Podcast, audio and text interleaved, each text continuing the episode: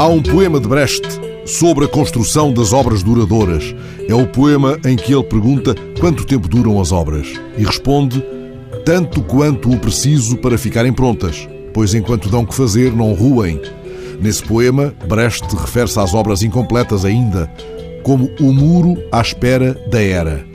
Se fosse hoje, talvez tivesse escrito à espera de grafites.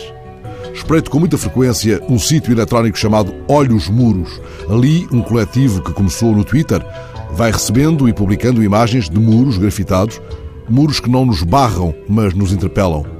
Mantenha os olhos atentos e a cabeça erguida, propõem os autores. Repare nos muros. Algumas das imagens mais recentes mostram-nos o muro onde alguém escreveu: Amar é misturar-se ao outro sem temer efeitos colaterais. Ou aquela frase pinchada em São Paulo: A vida não é a festa que imaginamos, mas estamos aqui para bailar. Em São José do Rio Preto, uma mulher escreveu simplesmente no muro: Ai, estou cansada. O muro mais visionado destes dias é certamente aquele que Banksy acaba de pintar em Calais, representando Steve Jobs na pele de um refugiado, segurando um saco ao ombro e, com a outra mão, um Macintosh. Banksy explicou o sentido desta sua mais recente intervenção, lembrando que tivemos Steve Jobs porque não fechamos a porta ao seu pai biológico, o sírio Abdul Fattah. Nas últimas horas, muitos deserdados, à espera de passagem, fazem-se fotografar junto à imagem do fundador da Apple no muro de Calais.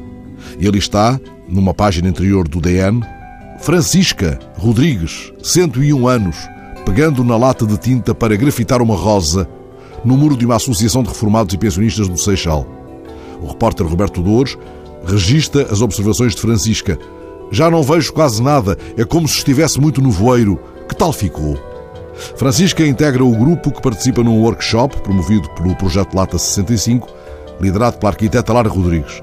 Diz Lara: Estão aqui pessoas sem atividade que acham que já não têm capacidade de aprender o que ouviram. Depois entusiasmam-se tanto que até se esquecem de lanchar.